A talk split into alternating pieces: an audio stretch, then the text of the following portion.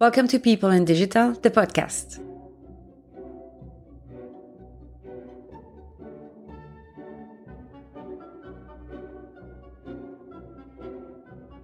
My name is Amélie Beerens, Customer Experience Consultant. I help managers take actions on the digital roadmap thanks to my strong customer centric mindset and proven methodologies developed over the last 10 years. With this podcast, discover the digital transformation reality through weekly people stories and digital revolutions. Digital inspiration is everywhere, but people rarely talk about the real struggle to make digital a success within an organization. It's not always as smooth as a framework or canvas suggests, and it requires you to be inventive, decisive, zealous, and savvy. Don't worry, it's not only an expert field.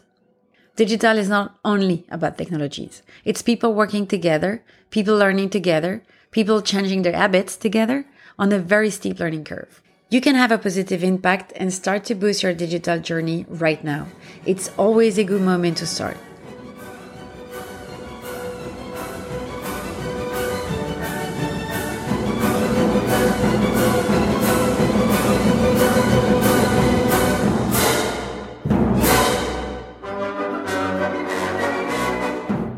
Before we dive into this topic, I would like to share the good news with you. My website is live. You can now download for free all the guides and templates I prepare for you and find all the content I share with you here and on LinkedIn and so much more to come. As you are now listening to the episode regarding customer experience, I would recommend you to start and download the free guide to map your customer journey. That's a must have when you work on your customer experience. Thanks to this 20 page practical guide, you learn a step by step customer centric method, the key elements for solving problems for your customer and therefore for your business, how to define accurate initiatives, and how to turn your customer journey map into a collaborative tool. Plus, you'll receive a slide template so you can start using the method right now. You can find it on ameliebeerens.com. I put the link in the description. So now, Let's go.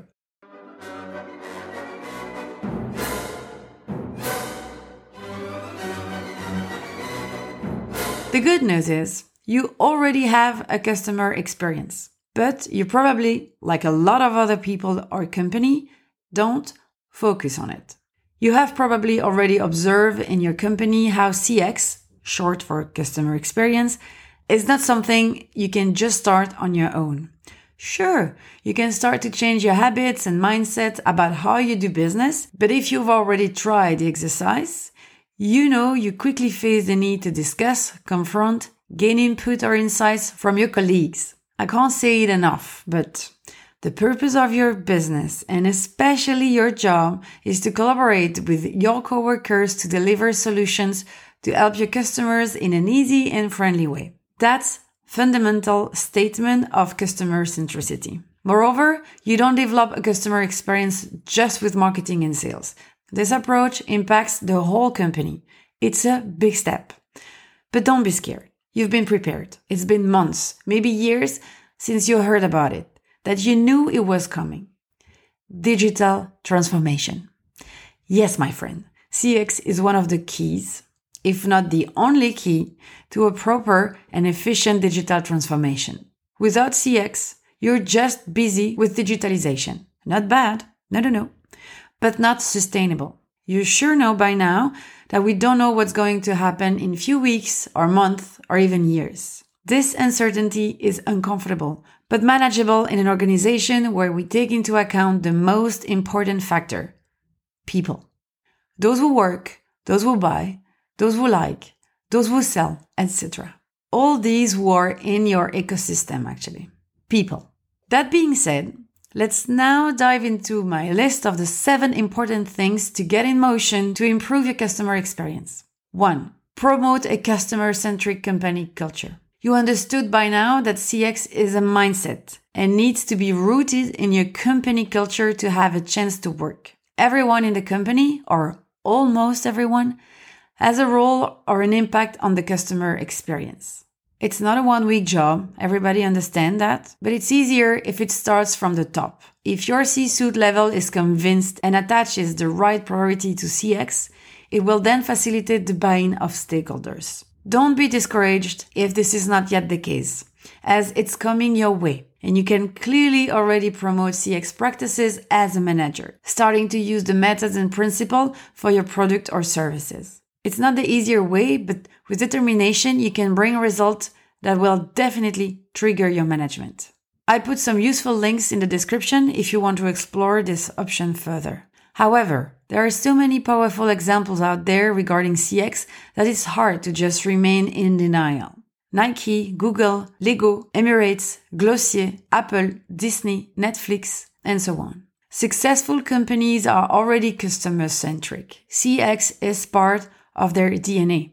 Or they turned the ship around and made the bold move, the bold investment to transform the business and focus on customer experience before it was too late. Two, make CX a real priority. I know change is not easy, and that's why it's better when you are together in this as a company. If everybody is convinced or about to be, make CX a real priority. How do you do that? Make clear statements from C suite and integrate CX in the global strategy. Like I said, it's easier when it comes from the top. Assign the execution of your customer experience plans to one dedicated person. This person could be a VP of customer success, a chief customer officer, a customer success manager, a head of customer experience, or any fancy title you might imagine. It will be their job to communicate changes, facilitate operations, organize research analysis, and perform any necessary actions to ensure that your new approach to CX is consistent across all departments or projects of your company. Also, assign tangible CX objectives for coworkers so their results and performance depend on it. This last one is often the one that is missing actually. If there is nothing in place to measure the success of CX by, it quickly becomes a big mess with a lot of noise and changes for nothing. And if your coworkers' objectives aren't clear, don't expect to notice any big transformations happening. Three, illustrate the customer journey. Once the one and two are complete, the first thing you need to start with is probably setting a game plan so that everybody is looking in the same direction with the same rules. In most cases, it begins with the customer journey. As an aside, as you are in the process of improving your customer experience, I assume your customer or your persona has already been identified and detailed because that's a must have to start the customer journey mapping. The customer journey is an outline of every step your customers go through when they interact with your company. It goes way beyond simply purchasing the product or the service. Consider also the social media engagement, online advertising, customer service cases, etc. Every step. I recorded a whole episode about customer journey mapping, and you can also find the free guide to help you through each different important phase to build your own. You'll find the links in the description. This mapping is not only useful for understanding your customer interactions, but it also makes it easier for employees across your organization to visualize the overall customer experience. They can see clearly who is responsible for what, and their understanding of the customer's need increases as well. They become customer experts, and thanks to this knowledge, gain and increase high level perspectives. People focus better on what's important. Their ability to take initiatives improves along with their reactivity. Four, gather a multidisciplinary team to work on the customer experience. Since the customer journey is affected by every part of your business, it's imperative that you do not focus on only one department. You need perspectives on the customer journey, and the perfect solution is a team of people with different pieces of knowledge and expertise. A team per project, per product, per service, depending on your business priorities and organization. These teams have to focus on collaboration like they never did before, as it's a new paradigm. People, meaning customer and coworker, at, at the center of every concern. That's how all the CX methods function. The creation of your customer journey will already highlight the best profile you need in this team, but usually you'll find these profiles. Marketing. Your marketing team is probably already using CX methods and will most likely be focused on customer acquisition, so they will have the best insight into brand awareness and user expectations.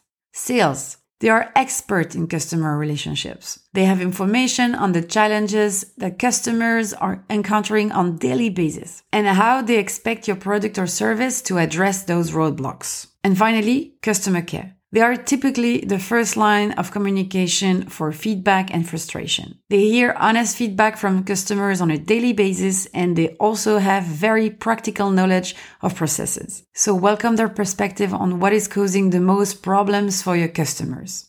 This might be your core team, but you also need to assign other stakeholders to the task as they will also have an impact sometimes specifically on stakeholders including finance, legal, regulatory, operations, IT, technical support, studio, the field, etc.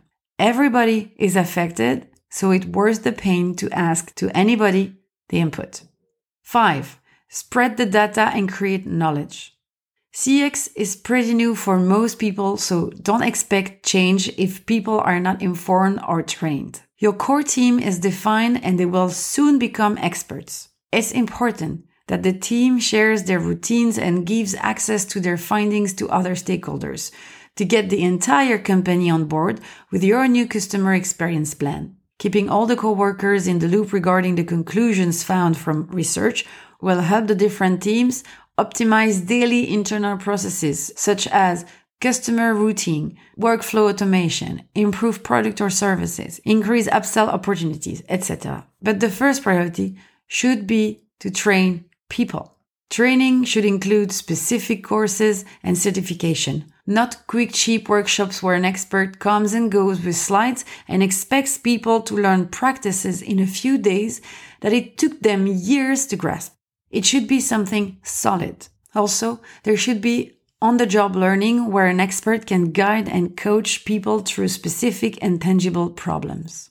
Don't be surprised that people may need support or education on CX methods, collaboration methods, or self development to help them cope with these changes and find their new potential and motivation in the midst of the transformation.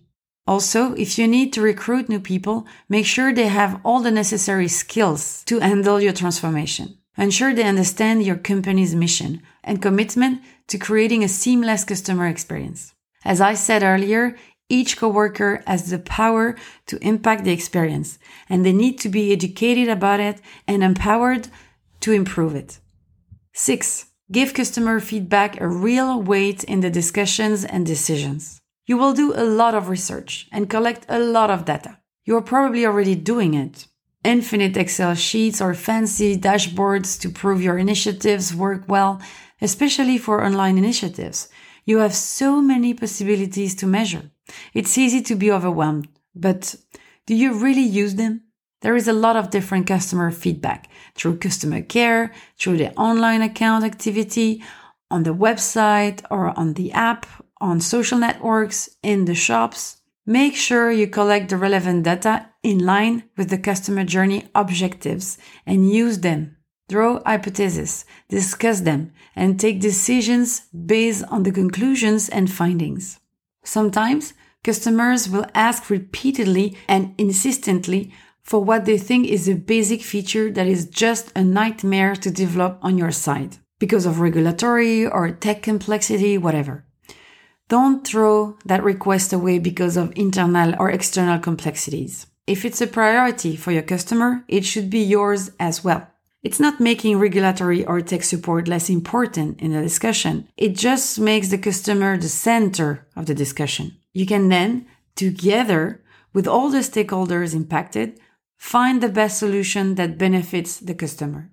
Seven, learn from the churn. Quite often, when we talk about the churn, it's one figure, a percentage from over a period of time, and the objective is to decrease it, obviously. Let's be honest.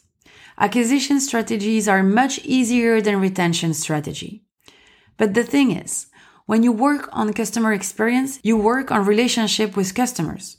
From the very first contact until, hopefully, you will get a happy returning client who keeps buying your product and your brand. That's the story, right? It's not an overnight process, so you need to understand why people churn. Does that start with low engagement? Or maybe after the customer care contact? What are the last behaviors before customers cancel their account, for example. Even for the customers that you are not able to prevent from churning, be sure to find out why they decided to move on.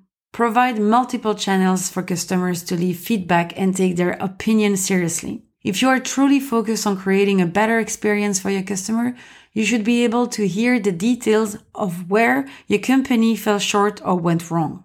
You have here the chance to increase the customer lifetime value. Oh, and please make it easy for the customer to cancel their account or to contact you. But leverage your success team to find out exactly why this customer decided to cancel. Transparency is super important. Hiding things from your customers have never been an efficient way to lower the churn, except on your Excel sheet maybe. This time, it's the customer you want to help. Voila. Basically, you want to create a good, memorable, frictionless experience for your customer to avoid any frustration and to provide good solutions.